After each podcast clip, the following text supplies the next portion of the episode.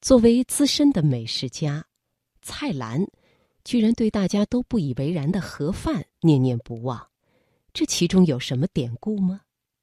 好，今晚的读心灵，我们来听蔡澜的文章《怀念吃盒饭的日子》。心灵不再孤单，因为你我分享。读心灵。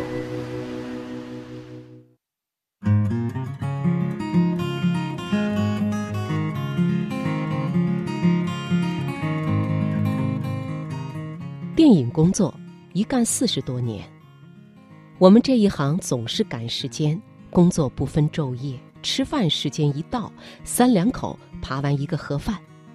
但是有盒饭吃，等于有公开，不失业，是一件幸福的事。吃起盒饭便一点儿也不觉得辛苦。有人问：“不怕吃冷的吗？”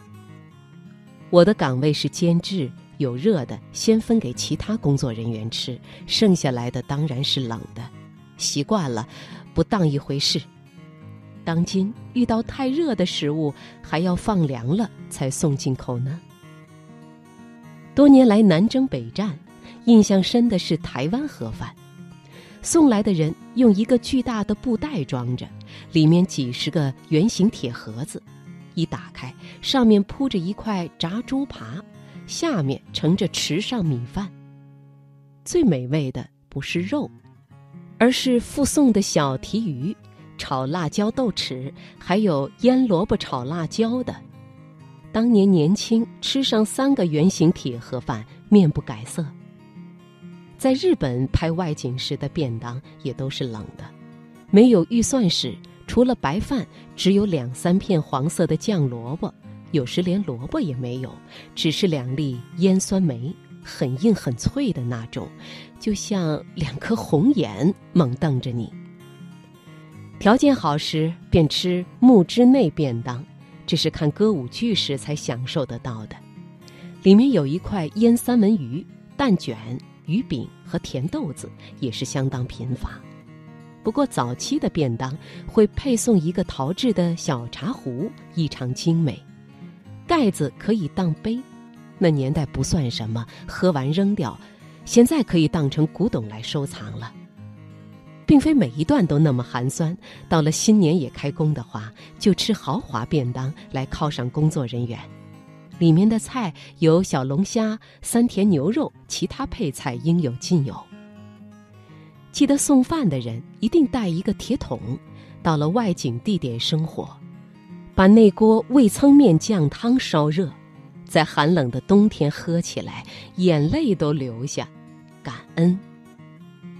在印度拍戏的一年，天天吃他们的铁盒饭，有专人送来。这家公司一做成千上万，蔚为奇观。分派到公司和学校送饭的年轻小伙子骑着单车，后面放了至少两三百个盒饭，从来没有掉过一个下来。韩国人也吃盒饭，基本上与日本的相似，都是用紫菜把饭包成长条，再切成一圈圈，里面包的也多数是蔬菜而已。到了泰国就幸福得多，永不吃盒饭。到了外景地，有一对送餐的就席地煮起来，各种饭菜齐全，大家拿了一个大碟，把食物装在里面，就分头蹲在草地上进食。我吃了一年，戏拍完回到家里，也一样画葫芦，拿了碟子装了饭，躲到一角吃，看得令家人心酸，自己倒没觉得有何不妥。在澳洲拍戏时，当地工作人员相当能吃苦，吃个三明治算了，但当地工会规定吃饭时间很长，我们就请中国餐馆送来一些盒饭，吃的和香港的差不多。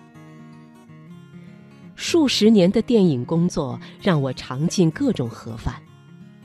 人要学会一鞠躬走下舞台，人可以去发展自己培养出的兴趣。